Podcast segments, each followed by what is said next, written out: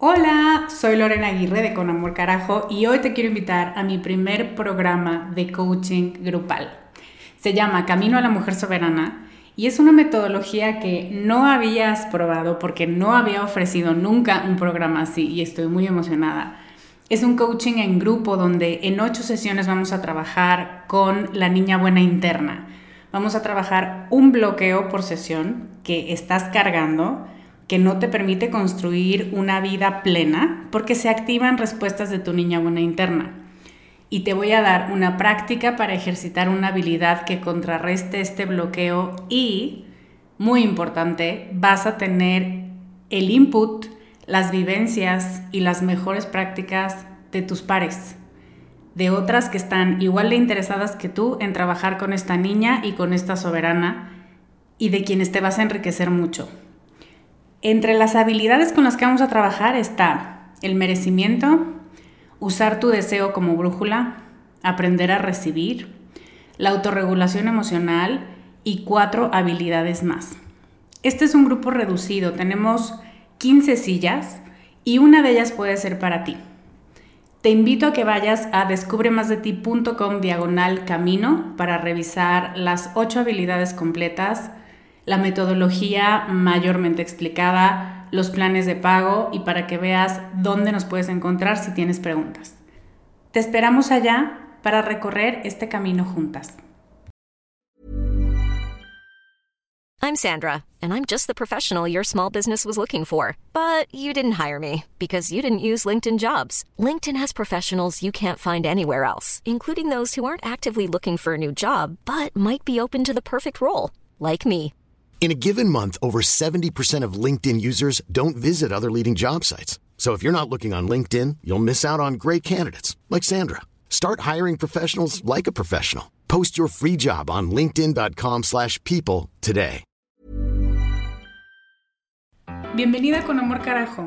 Este es un espacio para hablar sobre todas tus emociones sin juicios, para abrazar tu imperfección, para aceptar todo lo que eres y para desarrollar autocompasión. Me da muchísimo gusto que estés aquí. Si quieres sumarte a mi lista de correo para saber más de mí y de mis programas, deja tus datos en descubremasdeti.com diagonal lista. ¿Empezamos? Hola, ¿cómo estás? Bienvenida a este capítulo que es uno de mis más favoritos de la historia y eso ya es decir mucho. Yo soy Lorena Aguirre y soy coach emocional para todas las personas que quieran verse a sí mismas con una mirada clara, compasiva y empoderadora y muchas cosas más. Hoy tengo el placer y creo, estoy segura que la palabra se queda corta, pero de verdad, de verdad, babeo compartiendo este espacio con una de mis ídolas del mundo entero, y me viene a la mente cuando pienso en ella la imagen de un, una, un video o un reel que vi hace unas semanas donde alguien lloraba porque estuvo en el último concierto de un artista. Y yo pensaba, no, yo creo que jamás yo haría una cosa así o, o no tengo un artista que me haría llorar. Y luego me acordé de Magda. y me mordí la lengua. Y sí, estoy diciendo que Magda es una de mis rock stars, por supuesto que sí. Magdalena es una de esas personas que creo yo no debería callarse nunca, porque todo lo que dice es inteligente, muy inteligente, muy estudiado, acuerpado, lo vive en el cuerpo, en experiencia propia a través de existir en un cuerpo gordo en este mundo y compasivo, con esta compasión feroz que a mí me fascina y creo que Magda encarna súper bien.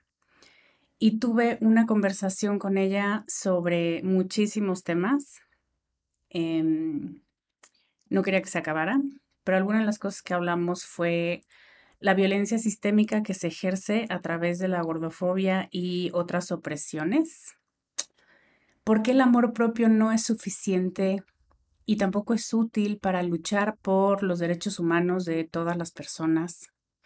Porque no es lo mismo, y esto es muy importante y necesitaba que alguien como Magda pudiera em, sustentar lo que yo sabía, pero no sabía poner en palabras.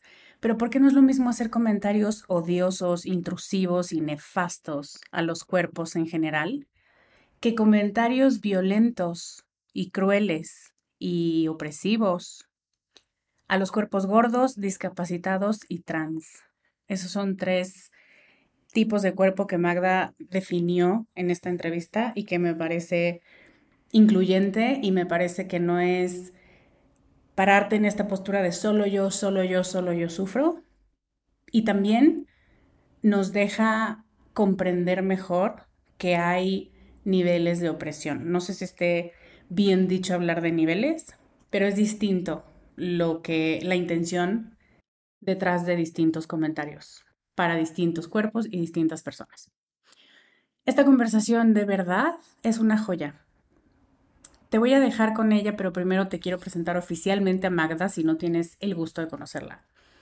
Magdalena Piñeiro es una de las pioneras del movimiento antigordofóbico en español hace más de 10 años. Es uruguaya emigrada a las Islas Canarias. Es licenciada en filosofía y máster en teoría feminista y del feminismo que amo. Es cofundadora de la página Stop Gordofobia que dejó de funcionar el año pasado, o más bien dejaron de actualizar el año pasado. Y si te metes a la página de Facebook, tienen una explicación súper bonita de por qué. Y Magda dice que es feminista por necesidad, por amor, por libertad, por supervivencia y por rebeldía. También tiene dos libros, Stop Gordofobia y las panzas subversivas, que me encanta, y el más reciente, 10 gritos contra la gordofobia. Y también tiene una TED Talk que se llama Acabemos con la gordofobia ya. Todo lo puedes buscar en Google o también lo voy a linkear en las notas de este capítulo en descubremasdeti.com diagonal 368. Y ahora te dejo con la gran Magda Piñera. Magda, bienvenida con amor carajo. Es verdaderamente un honor tenerte por aquí. Estoy segura que la gente querrá conocer también sobre ti, sobre tu historia y sobre tu activismo tan importante. Entonces, bienvenida, gracias por estar aquí hoy. Nada, gracias a vos por invitarme. Placer. Me gustaría que empecemos contándonos qué haces, qué te motiva a hacer lo que haces. Eh, como que de pronto ya me da miedo preguntar quién eres, ¿no? Porque ya he recibido varias respuestas de no lo sé, ¿no? Como muy filosófica. Sí, en plan, pregúntale a mi psicóloga. Exacto. Justo así. Entonces, si quieres y te parece lógica la pregunta quién eres, también. Vale. No, yo de momento en el quién soy tengo claro mi nombre. Soy Magda. Vamos a empezar por ahí. Eh, bueno, eh, Sí, bueno, soy Magda Piñeiro, mm, tengo una mezcla de trabajo y activismo en torno a la gordofobia. Empecé más con temas de género y luego me terminé decantando por la gordofobia porque soy una persona gorda a la que atraviesa por completo la discriminación de la gordura. Y, y bueno, y tengo, o sea, empecé principalmente de forma online, pero llevo un tiempo ya también trabajando fuera de, de las redes y de internet eh, sobre esta temática. Eh, pues hago investigación, escribo, eh, denuncio, reflexiono, un poco de todo. Incluso hice teatro alguna vez, ya no lo hago, pero sí, un poco de todo, todo lo que pueda hago. Teatro crítico. Ya sé, qué rico. Oye, Magda, y cuéntanos un poco, me encanta poder hablar contigo porque sé que tú eres una de las pioneras del movimiento em, en español. Y siento que después de tanto tiempo y después de tantas personas activistas y seguidoras y como que el concepto suena y quieres defenderlo, siento que con el tiempo como todo se empieza a diluir, ¿no? Y entonces ahora todo es activismo gordo y todo es body positive y de pronto esas dos parece que son lo mismo. Em, y traigo unas preguntas muy específicas que siempre he querido que alguien me responda y quién mejor que tú, pero quiero preguntar, seguro sí. Em, primero, ¿qué es la gordofobia y qué proponen los colectivos antigordofóbicos? Mm. Bueno, cuando hablamos de gordofobia, así como en simples palabras, podemos decir que la gordofobia es la, la, discriminación que sufrimos las personas gordas por el hecho de ser gordas, que se manifiesta de muchas maneras diferentes, la mayoría pues agresiones, violencia, humillación, eh, exclusión social, ¿no? discriminación en la consulta médica, es decir, hay un montón de eh, manifestaciones de una discriminación que se da, que está latente en todos los espacios de nuestra vida, porque no hay ni un solo lugar donde las personas gordas no seamos gordas, ¿no? Y con lo que significa ser gordo eh, o gorda en esta sociedad gordofóbica. Em, la gordofobia tiene efectos nefastos sobre nuestra salud física, nuestra salud mental y nuestra salud social, genera este, eh, graves problemas en todos estos aspectos y es, significa una limitación de nuestros derechos humanos más básicos. ¿no? Entonces, y cuando hablamos de, de, gordofobia, hablamos de una discriminación que es estructural, estructural en el sentido de eh, eh, funciona en todos los espacios de nuestra vida 24 horas al día, 7 días a la semana. Eh, desde los colectivos gordos se lucha contra esta discriminación, se lucha por el reconocimiento de nuestros derechos humanos, de nuestro derecho, por ejemplo, este, a una atención médica de calidad, derecho a acceder al empleo, donde no accedemos muchas veces por nuestra apariencia, por nuestro peso, em, derecho a vivir una vida libre de violencia, libre de acoso callejero, de acoso en los colegios, em, eh, derecho a tener ropa, no desde un sentido meramente estético, que también porque uno tiene derecho a expresar su personalidad a través de su apariencia si quiere, ¿no? de su ropa, sino el simple hecho de tener un bikini en verano y un abrigo en invierno, o unas botas para la lluvia. Es decir, hay muchos, este, eh, muchas personas gordas que no, que tenemos que ponernos capas y capas y capas porque no tenemos un abrigo, ¿no?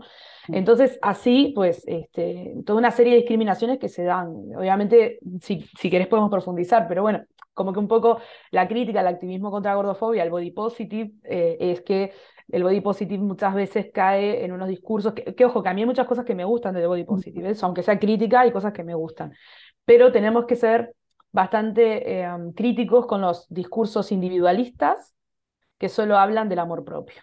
¿Por qué? Porque la discriminación no es solo una cuestión de amor propio, porque yo puedo reconciliarme en algún momento con mi cuerpo, o por momentos puedo reconciliarme con mi cuerpo sin amarlo profundamente.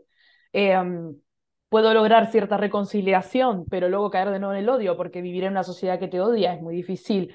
Eh, en, ciertos momentos quererte si la sociedad entera te odia, y sobre todo porque la reconciliación con nuestros cuerpos no solo es una cuestión de, de amor, sino también una cuestión de derechos, ¿no? Es decir, Em, estamos hablando de, discriminaciones muy tochas, muy, muy, muy fuertes en esta sociedad, que, que, que, no, que la solución no es amarme, ¿no? Es decir, con amor propio yo no voy a conseguir empleo ni a un médico que me trate bien, este, no voy a conseguir parar el acoso callejero o el bullying en la escuela a las infancias gordas, ¿no? Es decir, eh, es, el discurso del amor propio es interesante e importante porque tenemos derecho a amarnos, yo creo en ese derecho, pero no eh, es limitante a veces para lo que para las exigencias que tenemos desde el activismo gordo.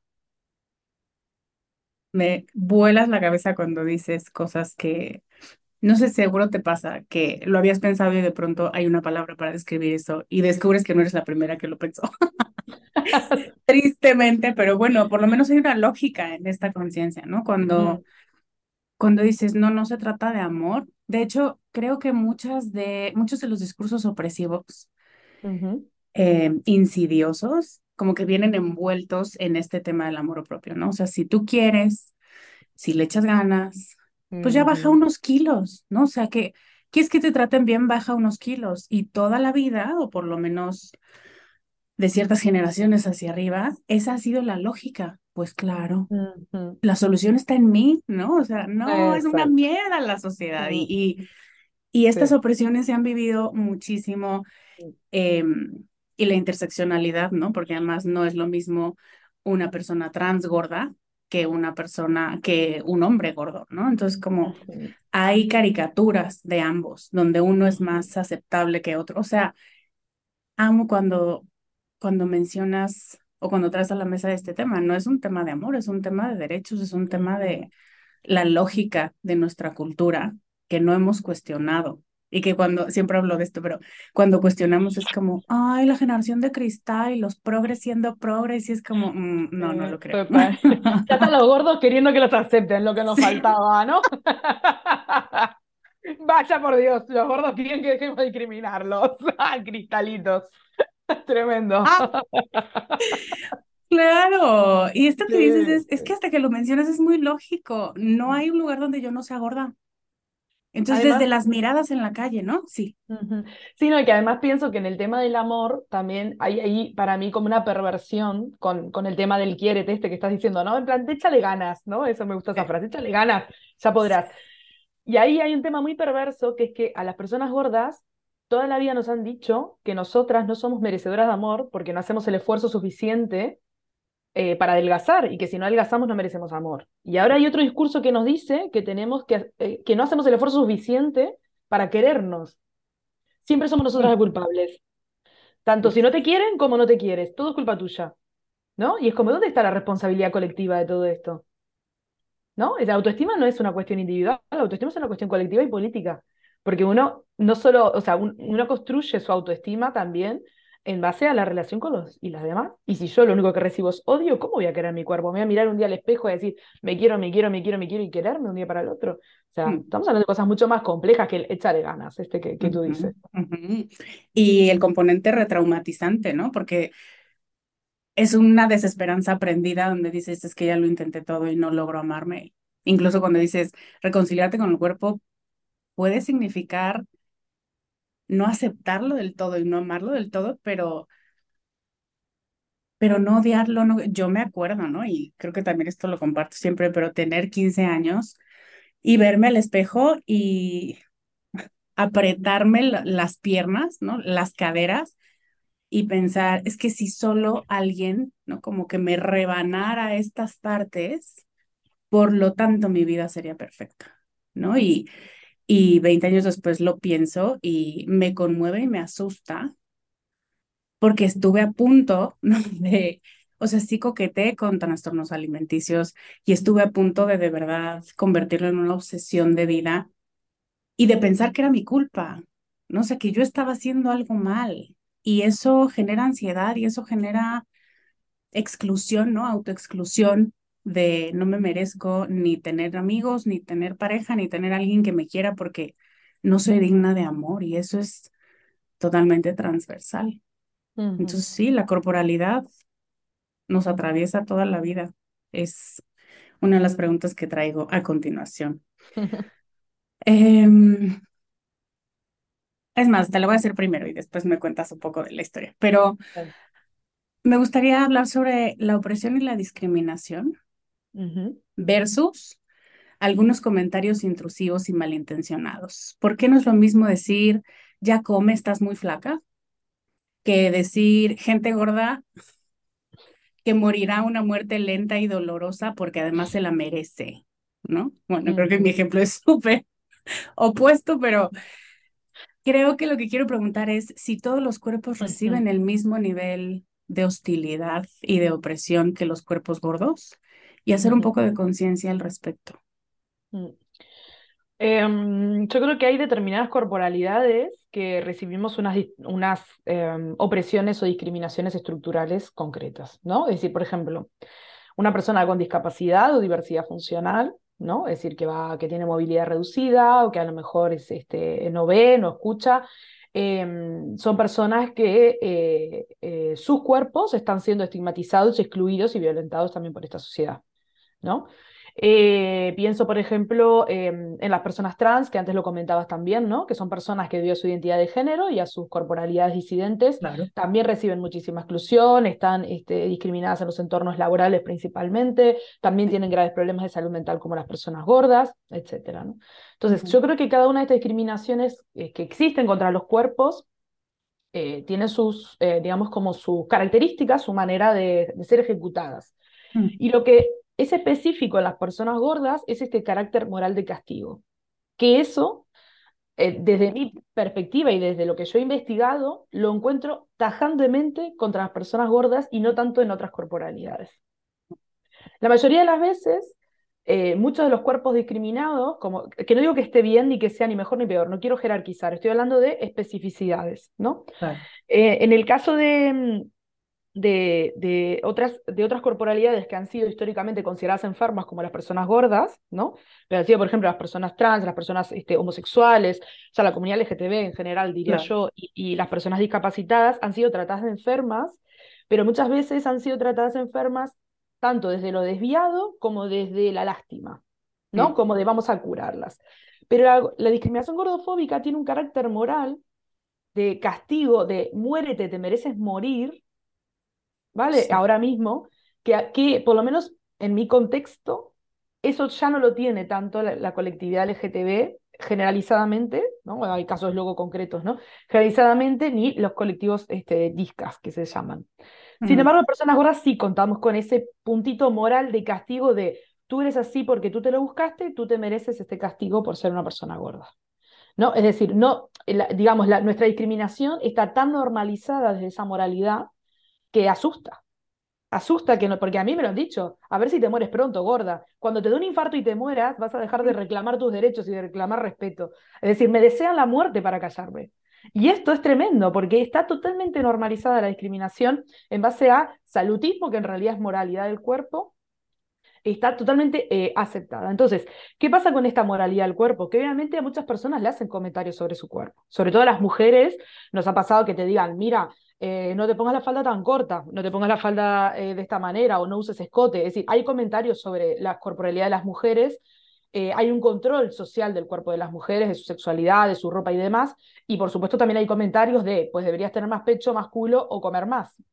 Pero la diferencia, ¿vale? Es que las personas gordas, las mujeres gordas en concreto además, tenemos una carga moral sobre nuestro cuerpo y un castigo que está totalmente normalizado bajo discursos de salud y es diferente. No, eh, nuevamente, no es ni mejor ni peor, no jerarquizo entre discriminaciones porque para mí todas las discriminaciones son horribles.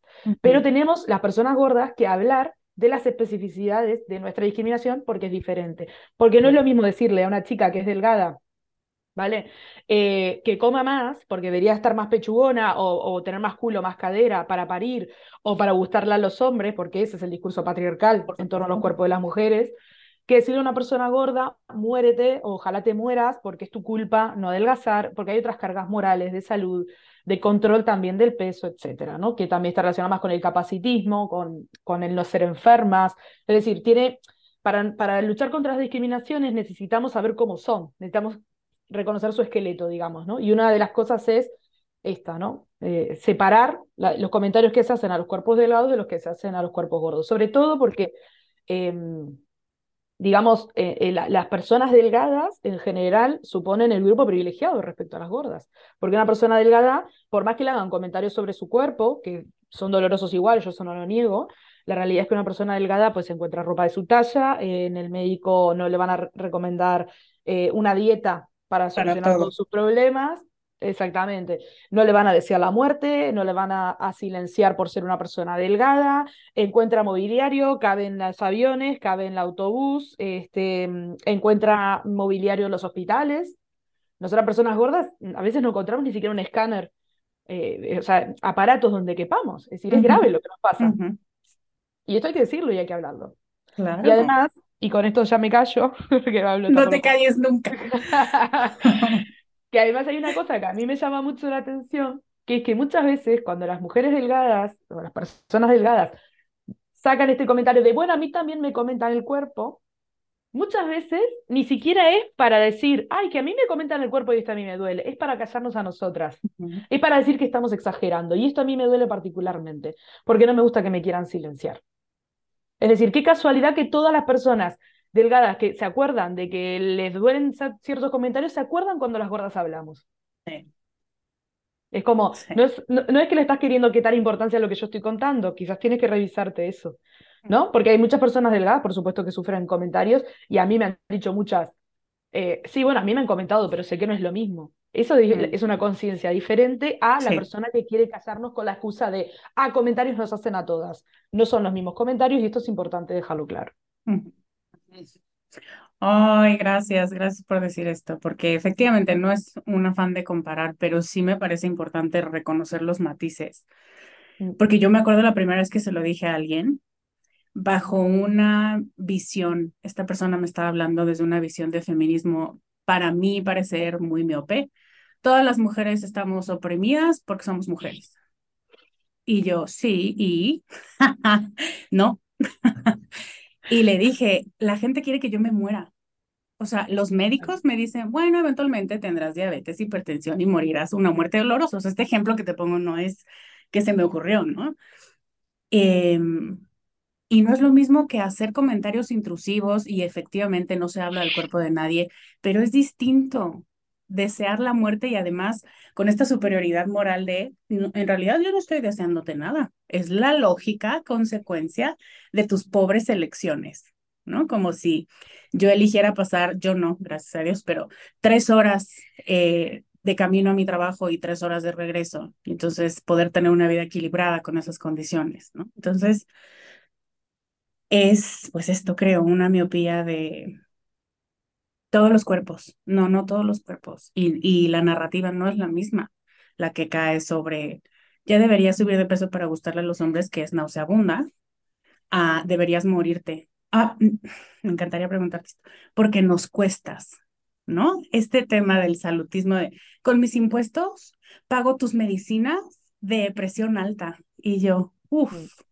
¿no? O sea, qué justificación tan maquiavélica de este sentido, o sea, para tú no sentirte una mala persona y no reconocer que lo que estás deseando es que me muera. Y además encontrar elementos pseudo racionales para decir, claro que me cuestas, claro que me impacta tu gordura. Uf, ¿no? O sea, me encantaría saber qué, has pensado sobre esto. A mí me parece como eh, uno de los grandes temazos de la gordofobia ese, la parte de la responsabilidad colectiva.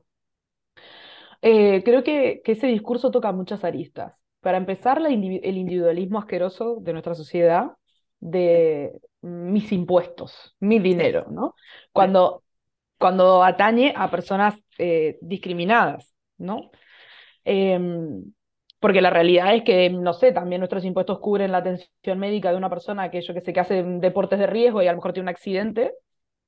Y, no nos quejamos, ¿sabes lo que te digo? O sea, en plan, o temas de, de, otras cuestiones. Entonces, eso por un lado. Por otro, dudo mucho que las personas gordas supongamos el gasto que dicen que, supone, que suponemos, porque las personas gordas, la mayoría no vamos al médico, por miedo a lo que nos pasa cuando vamos al médico. ¿No? Es decir, toda la gente que realmente sufre un montón de enfermedades y que las encuentra avanzadas, con diagnóstico avanzado debido a que no va al médico por la discriminación que sufrimos, entonces, como, perdón, ¿qué gasto te supongo yo si no voy nunca al médico por el pánico que tengo cuando me atiende un médico? O sea, a, la, violencia que sufrimos, ¿no? Eso por otro lado. Y después, por último, creo que también es importante que repensemos cómo muchas personas gordas podemos estar enfermas debido a la discriminación. Es decir, yo, por ejemplo, en, mi, eh, eh, en los últimos años de mi vida, en mi mayor gasto médico ha sido en psicólogos y me los he pagado yo, que, que, podría ser que los cubriera el Estado y que, y que se pagara con los impuestos de otra gente. Vamos a poner que sí, que no es mi sueldo, que, que lo ha pagado otra gente. Y me están pagando psicólogo porque ustedes me discriminan. es una responsabilidad colectiva. Es decir, yo creo que, que, que, que las sociedades, el, o sea, o el Estado, como le queramos llamar, funciona de tal manera de, digamos, de que cada uno da lo que puede y recibe lo que necesita, ¿no? Esa debería ser para mí una filosofía del buen vivir y el compartir en esta sociedad de forma colectiva.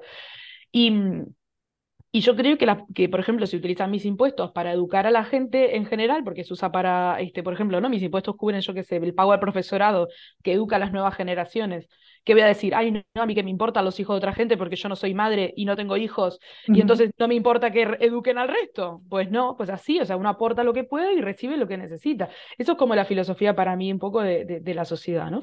Y en este caso, las personas gordas, pues a lo mejor necesitamos más médicos que otras personas, no lo sé, o sea, honestamente creo que no, pero aunque fuera así, creo que no hay excusa para eso, porque en el fondo lo que está detrás es el creer que nosotras somos como somos o tenemos enfermedades porque elegimos ser y nosotras no elegimos ser como somos. Nadie elige tener el cuerpo que tiene. Entonces, desde esa no elección, ¿no? Es decir, y además... No hay culpa.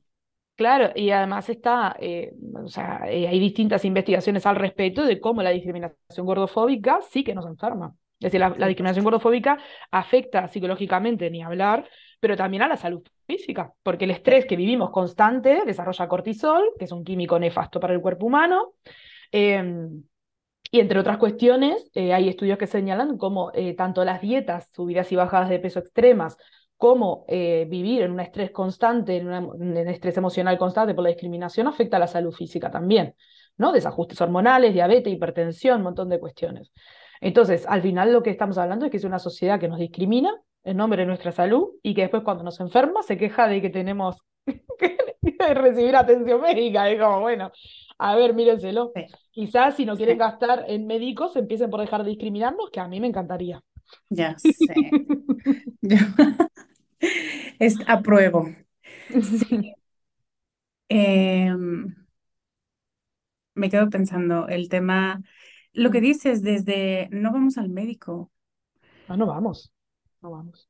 Porque ya sabes qué te va a decir y ya sabes que es mentira y ya sabes que la primera vez que yo fui con un médico, el primer médico al que respeté en mi vida fue mi endocrinólogo, pero porque le dije, por favor no me digas que es porque estoy gorda. Por favor, trátame como un paciente promedio. Y si al final me dices que mi masa corporal, que mi peso o que cualquier elemento que tú miras tiene que ver con mi salud, puede que lo platiquemos, ¿no? De todos modos lo voy a dudar, pero puede que lo platiquemos. Y cuento esto y la gente me levanta la ceja, ¿no? Como, pero ¿cómo vas a dudar tú del médico, que es el especialista? Y el médico en sí ni se ofendió, ¿no? Solo me sonrió y me dijo, va. Y, pero no todas llegamos con ese, ¿no? Con, con esa actitud y con ese, llegas con la cabeza agacha, te van a regañar. De hecho, el comentario en la calle es, ay, el doctor me va a regañar. ¿no? Porque es esta autoridad a la que no quieres ir a ver y además si es voluntario, o sea, a la escuela tenías que ir y pues te tenías que fletar a algunos, algunos maestros que no te caían bien, pero si aquí es voluntario, no voy. Y no voy hasta que ya es grave lo que me está pasando y hasta que ya no lo puedo controlar yo eh, en mi casa, ¿no? Entonces, eh, sí, es un tema y el estrés y la angustia que a veces provoca ir en la calle, ¿no? Donde dices, por favor, que no vayan a gritar nada. Mm. Me, voy, me voy a girar la cabeza y que no me vayan a, o sea, no, no, por favor, o sea, todo. Y por eso de pronto tenemos ansiedad social y por eso de pronto dices, bueno, mi casa es el lugar más seguro, más o menos en el mundo. Y eso es súper doloroso y eso no, no creo que haya otras corporalidades que lo entiendan desde la gordura, pues, así como yo no, no podría entender habitar un cuerpo trans y la angustia que eso implica. Pero creo que partiendo del no, no entiendo, pero puedo empatizar desde donde estoy y me imagino lo doloroso que puede ser, cómo te ayudo, ¿no? O sea, eso, eso haría una enorme diferencia en lugar de decir, ah, ya, todos sufrimos. El mundo es una mierda. Ah, ok, gracias por la solución a nada. exacto. Esto para mí era, que, que, no sé si me supo explicar, pero eh, para mí era lo que, lo que te planteaba antes con respecto a la discriminación. Es que cuando la gente me dice, sí, sí, bueno, a mí también me comentan, no es lo mismo de, a mí me comentan, pero entiendo que lo tuyo es diferente. O a mí me comentan desde este lado, por persona trans o por persona disca. Pero pero no es lo mismo aportar para entender cómo funcionan las discriminaciones y las opresiones de esta sociedad que hablar para hacer callar a otras, para decir lo tuyo no es importante. Justamente es esto. Y ahora te estaba escuchando y estaba pensando, por ejemplo, que el otro día en, en redes sociales, en Instagram, me decía una chica que ojalá la gente entendiera lo estresante que es ir a un lugar y no saber si vas a caber en la silla, si va a haber un baño para ti, si vas a caber en el avión, si vas a caber en el bus, en el tren. Yo hace poco, por ejemplo, tenía un viaje de tren de cuatro horas y tuve que bajarme porque no cabía en el asiento y buscar un bus en, en, un pueblo apartado que no sabía ni dónde estaba. Bueno, me dio una crisis, ansiedad horrible. Y mm, entonces, como que esto, por ejemplo, le ha pasado mucho a personas, por ejemplo, con movilidad reducida o en silla de ruedas. Sin ir más lejos, ayer yo estaba por coger un autobús y, mm, y, un señor que iba con muletas se tuvo que bajar porque no había sitio para, para ir sentado y tuvo que esperar al siguiente que pasaba media hora después. ¿no? Entonces, ahí vemos cómo eh, eh, ese Mm, digamos que aunque eh, no sea por, por gordura, que es lo que nos pasa a nosotros, sí que podemos, las personas gordas, empatizar o tener una conexión con nuestra opresión con las personas eh, con discapacidad o discapacitadas, porque eh, vivimos experiencias diferentes, digamos, con el origen diferente, pero experiencias similares de discriminación. Lo mismo que también muchas veces las personas trans en los médicos les pasa cosas parecidas a nosotras, de no querer ir o de recibir discriminaciones o comentarios y, y movidas bastante chungas que hacen que luego pues no quieras ir, ¿no? Entonces, es, eh, es interesante ver las alianzas que se pueden hacer en realidad. ¿Cómo sugieres tú afrontar esta gordofobia médica, que, que las personas gordas trabajemos con la ansiedad y con el miedo y con la angustia que provoca, donde de pronto dices, ah, pero es que sí tengo que ir a hacer mis estudios, o sea, sí algo no está bien o necesito saber si es por aquí este dolor. Em, no dudo que haya buenos médicos escuchándonos, pero para mí de pronto los médicos son un mal necesario, ¿no? Porque el 80% de la consulta va a ser agresión, violencia y culpa, y al final te van a extender una receta, ¿no? Entonces de pronto sí ponderas, ay, vale la pena, o mejor hasta que ya me duela mucho, mucho. eh, ¿Cómo podríamos trabajar o lidiar con esta gordofobia médica? Bueno, yo creo que hay varias cosas que podemos hacer. Eh, para empezar, poner denuncias y quejas y reclamaciones. Creo que esto es importante. Las personas gordas nos hemos callado durante mucho tiempo. Ya es hora de que rompamos este silencio. Entonces, poner quejas y poner reclamaciones para que ellos se den cuenta que lo que están haciendo no está bien, ¿no? Y que sus jefes o jefas también lo sepan.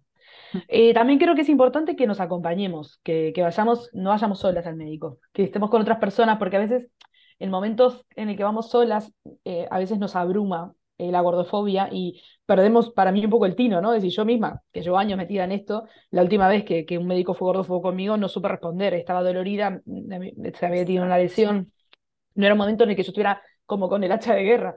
Y hubiera estado bien que hubiera tenido otra persona cerca para decirle, hey, gordófobo, ¿sabes? Sí. Entonces, a veces estar acompañado también es importante y que te sostengan y que te apoyen en ese momento y que te digan, tienes razón, no te tienen que discriminar, porque a veces nos olvidamos y nos creemos culpables y caemos de nuevo la culpa.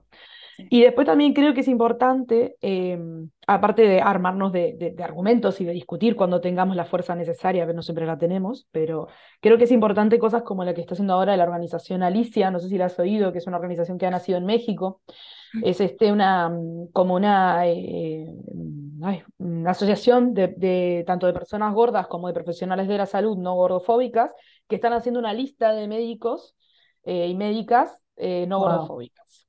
Sí, entonces yo creo que también es importante esto, en plan tener como, digamos, este, unas listas de gente a la que en cada país y tal, pues ir este, eh, difundiendo para, para ir a espacios seguros.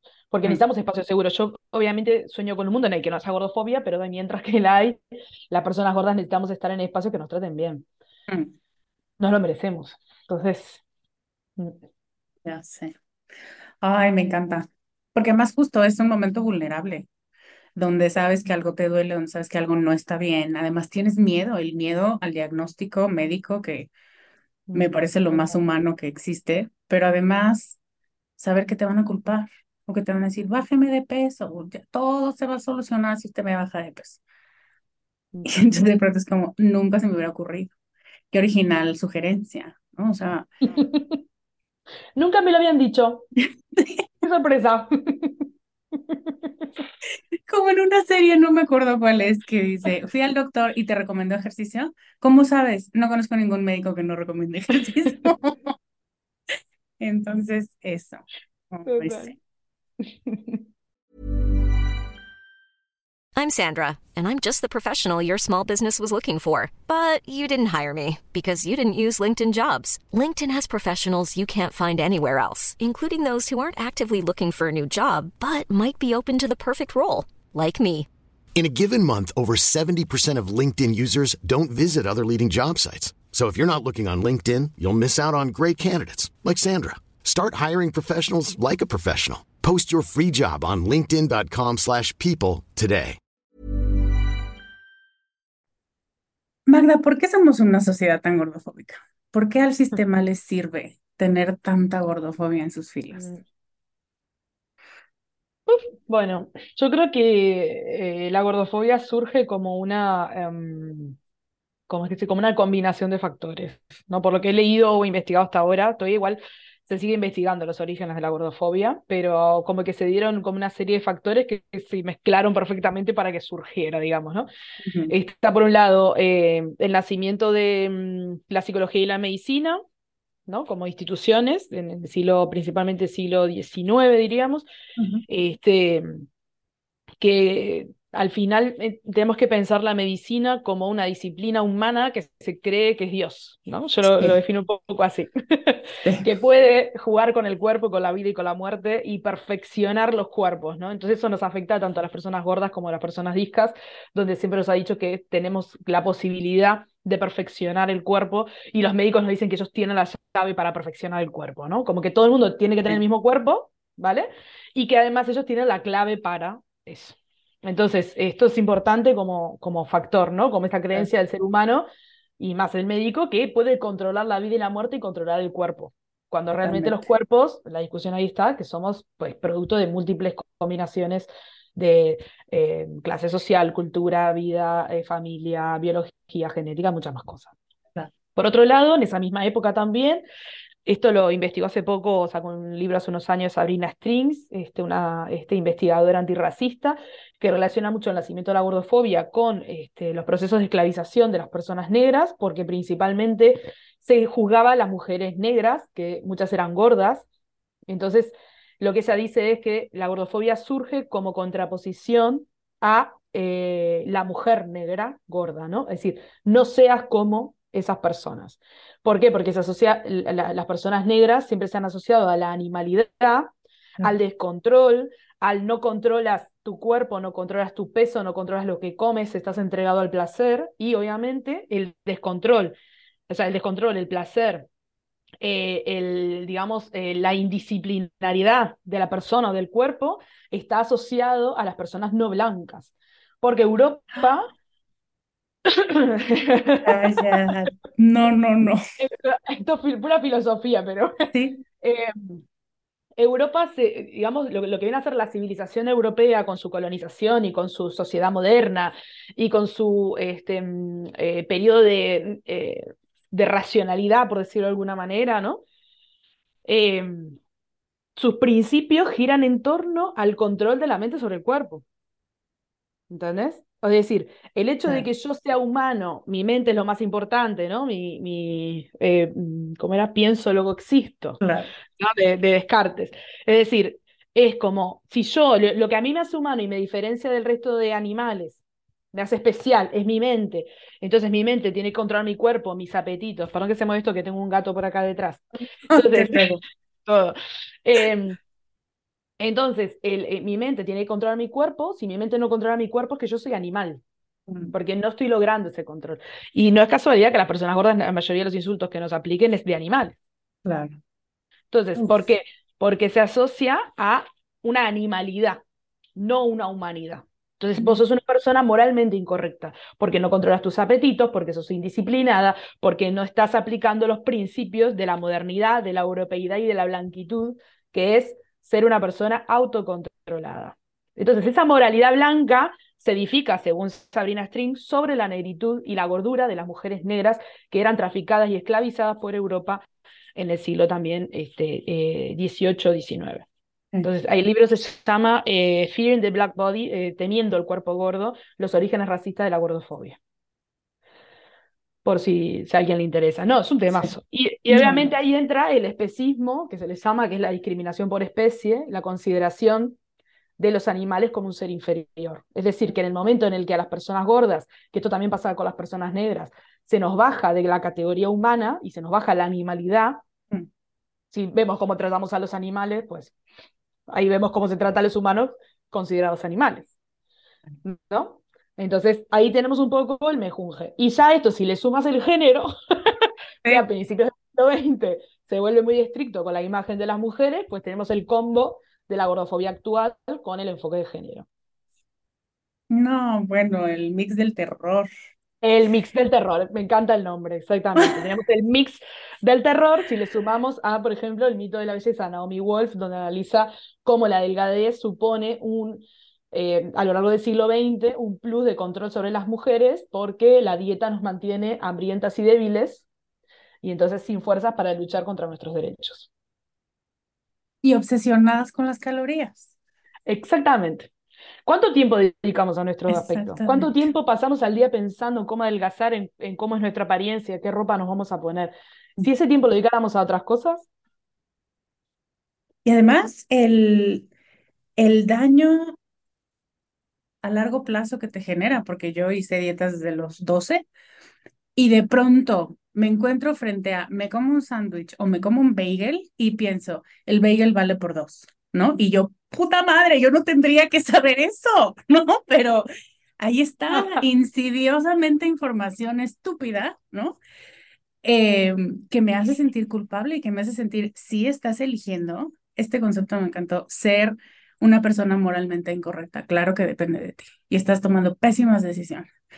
Y de pronto somos muy poco autocompasivas y estoy viendo como un,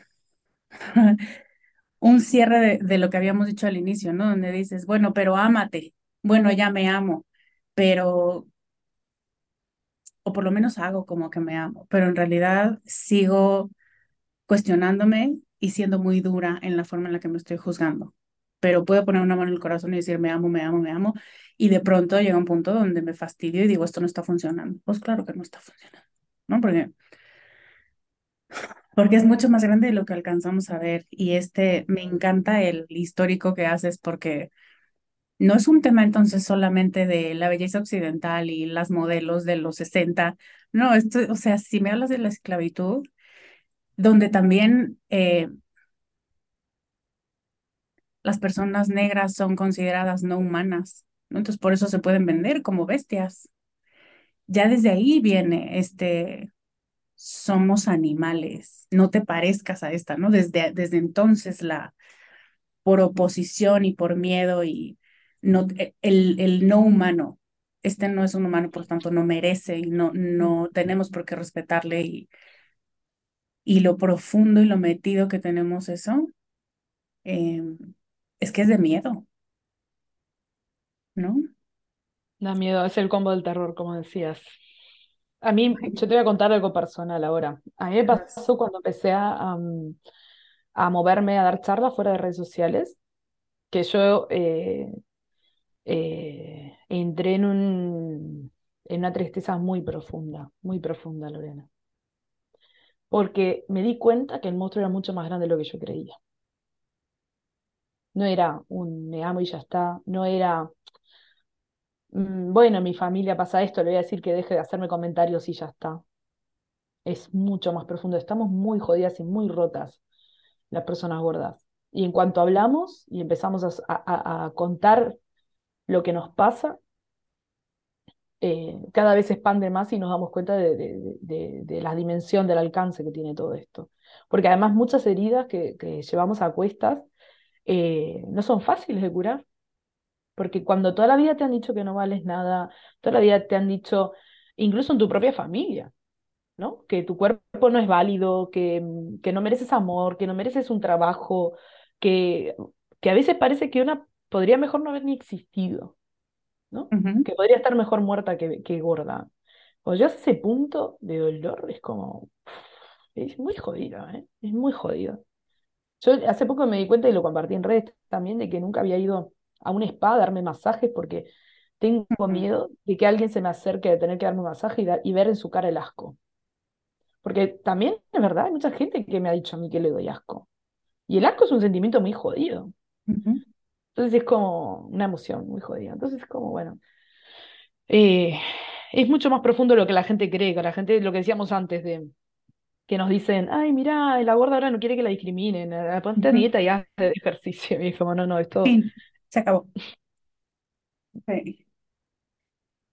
Y creo que es importante tomar conciencia, pero así como todas las opresiones, ¿sabes? Una de, una de las cosas que creo que aprendí en los últimos años es hacer las paces con la idea de no tener las respuestas, pero sí hacer las preguntas correctas. O sea, donde volteas, haz de cuenta, cuando yo abracé el feminismo y dije, esto es, si esto se resuelve, se resuelve el mundo. Y es como, no, ojalá fuera una sola causa, porque entonces, no sé, mi fantasía sería más fácil si nos concentráramos en una sola cosa, pero de pronto volteas para otro lado y hay otra mina y volteas para otro lado y es como, bueno, ok, no sé cuál es. Ni siquiera tiene sentido jerarquizar cuál es más grave, porque todas nos afectan como colectivo y cada individuo tiene más minas alrededor o menos. ¿no? Pero esto está muy jodido y poderlo nombrar, por eso de pronto somos incómodas. Y por eso creo, de nuevo con lo, del, con lo de ser de cristal, pues porque le dices a tus papás y a tus abuelos, hay una mina, hay una mina, ahí es como puta madre, escuincla, ¿por qué no? ¿Por qué no ves lo bello de la vida? Pues no, no, o sea, sí puedo, pero no quiero, porque no ha funcionado. No me siento mejor haciendo como que no pasa nada y permitiendo tanta mierda. Entonces, sí, sí creo que reconocer esto es mucho más grande y es mucho más insidioso y, y lo aprendemos desde tan chiquititos. Que duele. A mí sí me parte el corazón. Una vez estaba en Starbucks y había dos hermanos delante de mí. Uno debía tener 10 y el otro como 5. Y el chiquito dijo, yo quiero un frappé de chocolate. Y el hermano, eran hombres, súper enojado, voltea y le dice, ¿qué? ¿Quieres estar gordo? Y el niño, mm, no quiero un frappé de chocolate. O sea, ¿cómo? ¿Cuál es la pregunta? Y ya dijo, ¿entonces qué? Le dijo el hermano, ¿entonces qué pido? Otra cosa, pido un té. Y yo, ay, se me rompió el corazón. Eh, me acordé de mí, me acordé de todos estos mensajes que se mandan en nombre del amor y de quiero que estés sana, pero en realidad cuando los desenvuelves es, es muy doloroso ver lo que hay debajo, ¿no? Y a lo mejor detrás de cada envoltura para cada una hay un mensaje distinto, pero siempre es uno de rechazo y de muchísimo dolor. Mm. Pero bueno, creo que es solo reconocer que esto es profundo, profundo y a lo mejor nunca llegamos a ver las raíces, pero saber que tiene sentido que te canses, porque esto no es algo que se vaya a resolver en unos días, pero tampoco es algo por lo que vayas a dejar de, de, trabajar porque, porque tenemos derecho a existir y a ser felices y esto que decías, ¿no? A expresarme a través de mi ropa. En México hace unos años había un lugar donde podías comprar ropa y le digo a Alfredo, a mi esposo, o sea, al parecer, si soy gorda, o tengo de dos, o soy monja o soy puta. O sea, no tengo más opciones. Esas son mis opciones de vestido. Y ninguna me gusta. Entonces, pues me voy a mantener en mi uniforme de toda la vida, que en ese entonces eran leggings y unos blusones, y se acabó, ¿no? Pero esta no soy yo. Y ese, ese sentimiento de no, no hay ropa para mí, no, algo debe estar mal conmigo. Ay, bueno, ya perdóname, te arrebaté la palabra de una manera horrible. es, te entiendo, mucho. O sea, yo siempre digo que el día que haya ropa de todo tipo para nosotras, yo descubrí cuál es mi estilo. Porque en momento no, no lo sé. Es verdad que la ropa sexy o de puta, como decimos, o sea, en plan, como ropa de, de, sí, provocativa o lo que sea, pues a lo mejor hay momentos en la vida que te gusta y, y también los blusones y los leggings y la ropa de, de monja, ¿no? Que yo le llamo señora, que tampoco estos términos de los que me dieron para la ropa creo que no están bien, pero bueno, eh, me refiero como toda la vida desde muy chiquitica, me quería, o sea, cuando iba a buscar ropa, era siempre ropa como eso, como que yo le llamo de señora, pero como de blusones grandes, con botones dorados, este tipo de cosas, flores, que yo a mí no, me gusta la ropa de flores, habrá gente a la que sí, pero a mí no. Y entonces, como que creo que mm, hay como un tema de, de, no poder expresar nuestra identidad a través de eso, ¿no? Y así como muchas otras cosas nos pasan, esta es una, es una más de las que, de las que nos pasan. Y, y, sí que creo que lo que decís que eh, es importante ver la profundidad de esto, aunque no la hallemos o no lo cambiemos, porque para mí ver la profundidad de la gordofobia me ha dado, me ha dado como espacio para expresar lo que a mí me pasaba, porque como siempre me habían dicho que era algo simple y, que no era para tanto, parecía que yo no tenía razones para estar triste, para estar herida, para luchar, para hablar, para denunciar, para quejarme. Y entonces ver la profundidad de la gordofobia, sentí que dio espacio a todo, a todo esto, ¿no? Entonces ya no me callo más. En plan, esto es jodido, esto es profundo. Puede que no lo arreglemos, puede que no lo solucionemos, pero no me callo más. Esto sí que se acabó, ¿no? Se acabó el silencio. Y además nos sirve también para buscar alianzas, para buscar espacios donde hablemos con otras personas gordas, eh, para mm, poder hacernos ropa, buscar ropa que nos guste, para em, comer juntas, para eh, intercambiar ropa, para intercambiar historias, para un montón de cosas. Entonces, creo que, que, es importante ponerlo sobre la mesa. Y me parece muy interesante además lo que decís, esto de que no hay una única lucha que vaya a dar respuesta a todo, porque muchas veces se nos ha intentado también silenciar desde esta parte de, ah, es el, es el género y el género nos afecta a todas las mujeres y ya está, y es como, no, esto es otra cosa y hay que hablarla también en los marcos feministas también, porque no todo es el género, porque también está la identidad de género eh, que afecta a, ¿no? a, este, a, las personas trans, este, la, la, transfobia, porque también hay racismo, porque también hay clasismo, porque también hay capacitismo y porque hay gordofobia, y, y está además dentro de la lucha feminista también, porque las propias feministas son gordofóbicas también, entonces, y racistas y transfóbicas, o sea, hay que hablar de esto. Totalmente. No es sencillo. Es como el equivalente al amor propio. Solo defiende esta causa y el mundo, pues sí, seguramente el mundo mejorará en cierta manera, pero no es lo único que necesita nuestra atención. Y de pronto, creo que cuando somos muy sensibles es como, ah, no, ya, basta, ¿no? Quiero que paren todo y ya no tengo más energía y creo que se vale. Porque de pronto es abrumador el reconocer tanta, tanta cosa, pero dices, bueno, hoy no, pero mañana volveré con conciencia de que esta, o sea, lo que quiero decir es, puede haber estas pausas de autocuidado y de salud mental, pero no la intención de dejar que pase como si no pasara nada. Puede ser abrumador el reconocer tanto y al mismo tiempo hacer las pausas que sean necesarias y seguir defendiendo, peleando y haciendo visibles las cosas. Me acuerdo de esta publicación tuya cuando, además muy vulnerablemente, admiro muchísimo eso de ti, hiciste un en vivo donde dijiste, me acabo de bajar del tren y me tengo que recordar que esto no es mi culpa, o sea que alguien dijo para meter, bueno, creo que si eso lo dijiste tú lo concluí yo, pero para meter un, un lugar más, vamos a hacer de este tamaño los asientos, ¿no? Entonces, en ese tamaño yo no quepo. Y estuve a punto de pasar cuatro horas más en ese viaje y probablemente con moretones, ¿no? De nuevo, algo que quien no tiene una corporalidad de gorda no entiende es como, ay, ¿a poco de veras es tan grave ir en avión? No, es horrible. Ir en medio en un avión es... Porque además el de al lado te pega como gorda por tu culpa.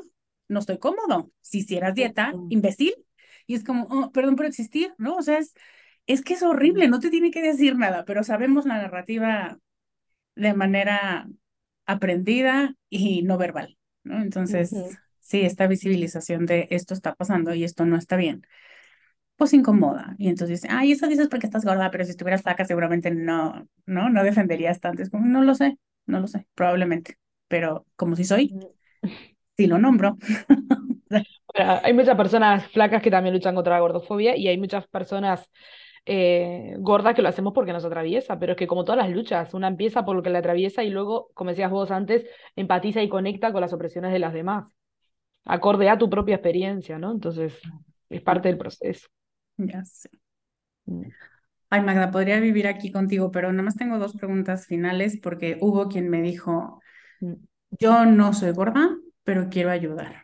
Entonces, mis últimas dos preguntas tienen que ver con qué podemos hacer las personas gordas para liberarnos de nuestra gordofobia interiorizada y para empezar a tratar bien a nuestro cuerpo, a reconciliarnos con el derecho de existir. Putas, que esto es súper existencial, pero bueno, así te la advierto. bueno, yo creo que las personas eh, empiezo por las delgadas. Las personas delgadas eh, tienen mucho que hacer también, o sea, la gordofobia también les afecta eh, y, creo que pueden hacer activismo y trabajar contra la gordofobia, obviamente siempre sin protagonizar, que para mí esto es importante, porque también tenemos que ser conscientes de que estos últimos años el activismo contra la gordofobia ha crecido mucho, se habla mucho del tema y las voces más visibles son voces de personas delgadas y del ámbito de la salud cosa que es bastante paradójico. Entonces, em, creo que se tienen que hacer a un lado, eh, esto es importante, y, que seamos las personas gordas las que seamos las protagonistas de nuestra propia liberación y nuestra propia lucha. Em, porque además es gordofóbico en sí mismo que las personas delgadas sean más visibles. Eh, creo que parte de su, de su digamos, trabajo eh, obviamente es generar que su espacio sea un espacio antigordofóbico, es decir, ya sea una doctora, un médico, una entrenadora personal, es decir, hacer de tu espacio vital, de tu familia, de tus amistades, de tu trabajo, espacios que no sean gordofóbicos, ya es parte de la lucha contra la gordofobia. Em, y me parece mm, como algo que podemos hacer desde esa conciencia, ¿no? Creo que es muy importante que, se, que las personas delgadas contribuyan a la difusión de la lucha contra la gordofobia, que contribuyan a la difusión de textos de personas gordas que hablan de gordofobia, eh, de los podcasts, de los programas, de todo lo que hacemos las personas gordas, porque es para romper, o sea, es como importante para romper con la invisibilidad a la que estamos sometidas, porque las personas gordas somos hipervisibles, invisibles, totalmente. Y, y luego en el caso nuestro, pues yo creo que es difícil a veces entender como de primeras que tenemos derecho a existir, pero ser conscientes de que tenemos derecho a existir es importante. Em, trabajarnos, eh, creo que colectivamente la herida a mí me ha ayudado mucho. Eh, en plan, estar en, espacios artísticos, en espacios de, activismo, eh, poder hablar con otras personas gordas, porque sentirte identificada y acompañada es algo importante. Yo no creo que la salida a nada de esto sea individual, es una mm. salida colectiva, porque lo que te decía antes, no creo que sea me quiero, me quiero y me voy a querer. Pero sí que es verdad que, eh, como dice, este, hay una frase de Tess H que me gusta mucho a mí, de, que es una activista eh, gorde de, de Cataluña, que dice, quizás mi cuerpo todavía no es hogar para mí, pero sí puede ser hogar para otras. ¿no? Y entonces me parece una cosa hermosa porque quizás no estamos como máximo reconciliadas con nosotras mismas, pero sí podemos ayudar a otras a reconciliarse y, y dar el amor que a veces no somos capaces de darnos a nosotros mismos, pero sí a otros. ¿no? Entonces, como, y así entre, nos vamos dando, ¿no? Entre unas con otras, amorcito bonito, y creo que, que en esa colectividad encontramos mucha, mucha resiliencia, como se dice, ¿no? Eh, en el intercambio de ropa, en el, en, en este, por ejemplo, en el hacer ejercicio juntas, las que quieran hacerlo, no digo que, todo el mundo tenga que hacerlo como los médicos, pero, pero yo, por ejemplo, era una cosa que quería hacer y no hacía por vergüenza y con otras gordas me animé. Entonces, así como creo que, que podemos ir venciendo esas barreras que la gordofobia eh, nos impide, ¿no? Digamos un poco. Mm. Eh, yo lo veo un poco por ahí. Formarnos, obviamente, informarnos, eh, hacer todo lo que podamos a nivel teórico para tener respuesta, para aprender a defendernos pero para mí, sobre todo, pondría el, este, el énfasis en el encuentro con otras personas gordas. Es súper sanador. Totalmente. Porque creo que sabes de lo que estás hablando, ¿no? Ya no tienes que explicar o intentar encontrar analogías. Dices una cosa e inmediatamente resuena porque la experiencia previa de otras está ahí. Entonces, eso incluso es trabajo mental reducido, ¿no? Donde dices como, ay, gracias porque ya no tengo que convencerte que de veras me dolió, ¿no? Total. Eh, entonces ya puedo dedicarme a existir y a no a defender mi sentir, sino a sentir. Eso creo que es súper, súper importante. Em, o, que también vayas a la casa y no tuvieras un abrigo y te diga, te dejo una chaqueta y te entre. Sí. ¿Sabes? Poder compartir ropa es algo que parece súper simple, pero, para, pero toda la vida ha sido una, una limitación. O comer tranquilas. Que mm. tú sepas que vas a la casa de alguien y puedes comer tranquila y decir que algo te gusta, comer, porque, esta, porque sabes del otro lado ver a alguien que no te juzgue. ¿Sabes? Es que es tan importante. Es súper importante. Mm. Acabo de ir a desayunar con alguien. ¿Quieren pan? Y yo sí. Y ella, no. ¿Y qué van a pedir? Y yo, chilaquiles. ¿Y tú? Huevo, pero sin grasa y sin pan y sin gluten y sin nada. Y yo, bueno, cool. Pero sí pensé en otro momento de mi vida, yo hubiera estado todo el desayuno pensando, eres una gorda, eres una gorda, tú también debes haber pedido el huevo sin gluten, ¿no? O sea, que ni te gusta y te hubiera dado mucho asco, em, pero porque es la gorda bien portada, ¿no? Que está haciendo todo lo que está en sus manos para no ser gorda, para ganarse el derecho de existir, es que esto me parece fuertísimo, ¿no? El, Si lo estoy haciendo bien, denme chance, por favor. Sí. Es, yo siempre digo que las gordas tenemos, bueno, las gordas en general tenemos dos armarios. Uno es reconocernos como personas gordas y el segundo es reconocer que no vamos a cambiar. Porque cuando tú eres una persona gorda, la sociedad vive esperando que tú estés en el constante esfuerzo de cambiar en el constante esfuerzo de adelgazar. Entonces ya no es solo soy gorda, no, es que voy a dejar de intentar adelgazar. Esto ya es como les explota la cabeza. Entonces, claro, en plano me pido chilaquiles, se acabó. Esto ya es como les rompe la cabeza. Es como, ah, pero que no vas sí. a no. La risadita y somos rotos, se acabó nuestra relación tóxica. Ay, sí. Ya está, Es una locura. ¿De qué estás hablando? ¿Cómo que no vas a estar a dieta? No, ya no. Pues es que toda la vida has estado dieta así. Una amiga, ¿sabes cuándo me cayó? Cuando una amiga me dijo, ay, siempre te asocio con toronja. Y yo, ¿por? Porque siempre pides jugo de toronja. Y yo, y ni me gusta tanto, ¿no? Como eh, de nuevo lo del bagel, estas cosas que se te quedan como, eso es lo que hay que pedir, eso es lo correcto. Y luego, no, el jugo es del diablo. Y yo, ah, entonces jugo no. O sea, todo mal. Y de pronto, los chilaquiles, por ejemplo, no me acabé ni la mitad, pero es muy distinto haber hecho lo que se me dio la gana y decir, ya ni estaban tan buenos. A decir, a, pensar en la fantasía de, oh, es que tal vez si los hubiera pedido, eso sí me hubiera satisfecho y a lo mejor, no, no, los pido y digo, hoy no les quedó tan buena la salsa, no vale la pena.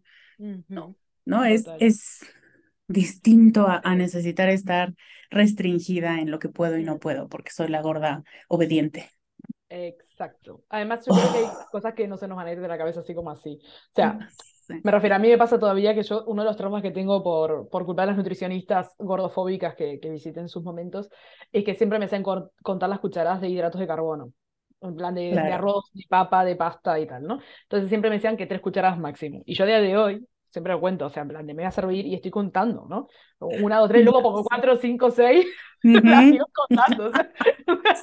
como lo que me da la gana, pero está ahí el pensamiento, porque es difícil salir de pensamientos intrusivos que hemos tenido toda la vida, ¿no? Como el pepito grillo de la gordofobia diciéndote no comas eso, eso engorda, eso vale por dos, eso.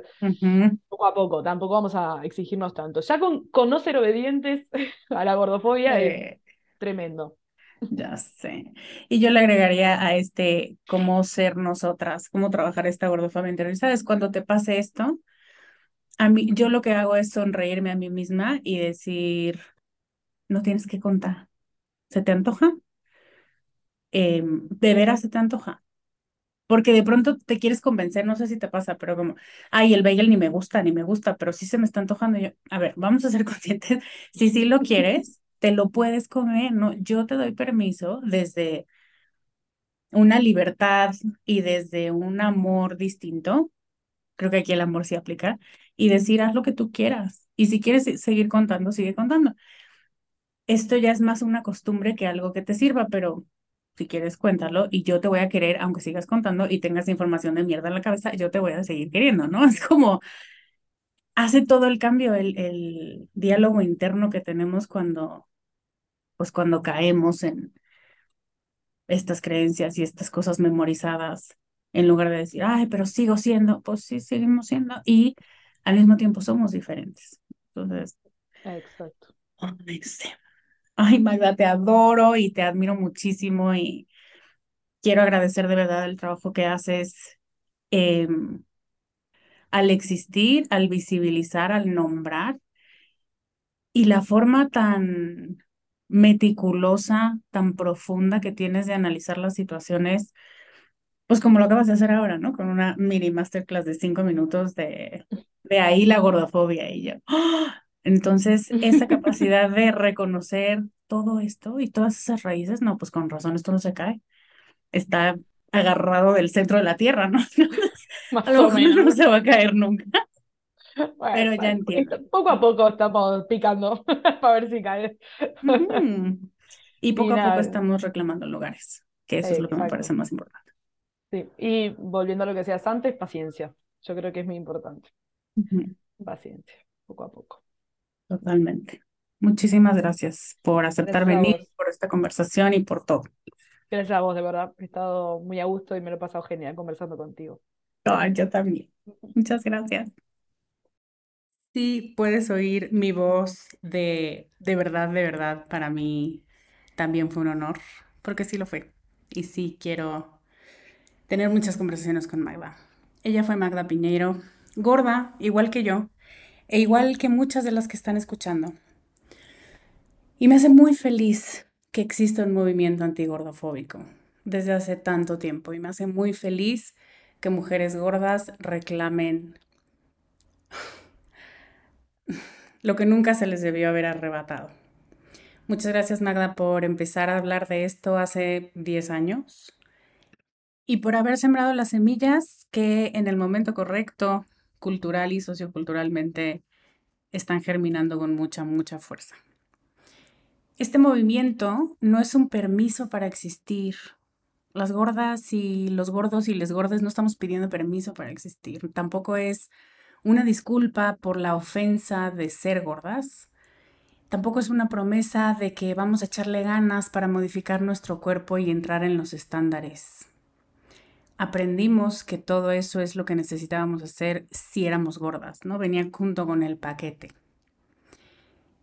No necesitamos el permiso, nuestro cuerpo no le debe una disculpa a nadie y no necesitamos caer en las métricas de ningún sistema decimal social o cultural para merecernos vivir y ser tratadas con dignidad.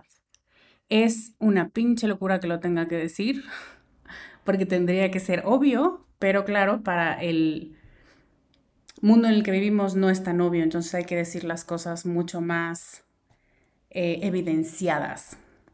La antigordofobia es un movimiento por los derechos humanos fundamentales y te invito a sumarte. Te invito a seguir a Magda, a personas como Magda. Espero que en la entrevista haya igual sembrado la idea de que no es lo mismo el body positive y no es lo mismo ámate con locura y bueno, ya ni modo, estás gorda. Que reconocer que esto no solo me afecta a mí y que no solo se trata de los cuerpos gordos, sino de todo aquello que sea desobediente al sistema. Em, entonces eso, te invito a seguirla, a profundizar en la filosofía, en la base de las opresiones sistémicas que nos hacen tanto, tanto daño no es un tema ser positivas con nuestro cuerpo, nada más. No es un tema de autoestima, como también fue la tendencia hace unos 15 años. Esta causa no es individual. Aunque nos lastima a cada una en nuestros cuerpos individuales, esta causa es colectiva, es política. Y es tuya si quieres construir más visibilidad de la diversidad y de la equidad en el mundo. Y voy a parar aquí porque si no hago otra hora de podcast. Porque podría decir mucho más, porque este tema me atraviesa por completo. Toda la vida me ha atravesado. Pero me voy a callar para dejarte asimilarlo y como siempre te invito a dialogarlo, siempre desde el respeto. No voy a aceptar comentarios porque ya tuve un par que me quieran venir a enseñar lo que tengo que hacer con mi cuerpo, con mi peso y si estoy enferma o no. De verdad, no voy a aceptar los comentarios, los voy a borrar eh, porque quiero y porque puedo y porque es mi espacio. Y te invito a que dialoguemos siempre que sea desde un espacio de iguales, que estamos aprendiendo, que estamos descubriendo cosas dolorosas que hemos estado haciendo por mucho tiempo, pero no sabíamos o no nos convenía saber que estaban mal. Y nos exigen romper con la inercia de pensamiento y de reacciones de muchas generaciones, de muchos años, muchas lealtades. Esto nos involucra biopsicosocialmente. Y te invito a traernos al presente, a reconocer lo que es y lo que está bien y lo que no está bien, lo que lastima y lo que por costumbre nos hemos permitido hacer y decir y necesitamos empezar a cambiar. Cambiar los sistemas que nos hacen daño. A todas, a todos, a todos. Muchas gracias Magda por existir, muchas gracias por tu trabajo, por tu brillantez extrema. Soy tu fan rey babeo. Y no me importa repetirlo muchas veces. Y gracias a ti, mi querida tribu adorada, muchas gracias por acompañarme hoy. Te valoro y te quiero profundamente y me siento muy orgullosa de poder tener estas conversaciones contigo. Yo soy Lorena Aguirre y te veo la próxima semana con más ideas para ser más tú. Bye. Este podcast sus notas, regalos y links viven virtualmente en la página www.descubremasdeti.com. Encuéntranos en redes como arroba Descubre Más de Ti.